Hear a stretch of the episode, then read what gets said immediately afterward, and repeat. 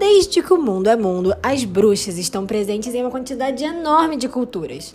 Nós éramos mulheres que gostavam de tomar um chazinho, se reunir com amigas, ser mais inteligentes que os homens ao redor e principalmente combater o patriarcado. Só que para mudar o mundo, eu vou precisar te ensinar algumas poções mágicas. E agora, sério, se você quer aprender a discutir com sapos ou aquele tio do zap mala sem alça que só manda fake news, esse é o lugar certo para você. Toda quinta-feira, mulheres, não se atrase.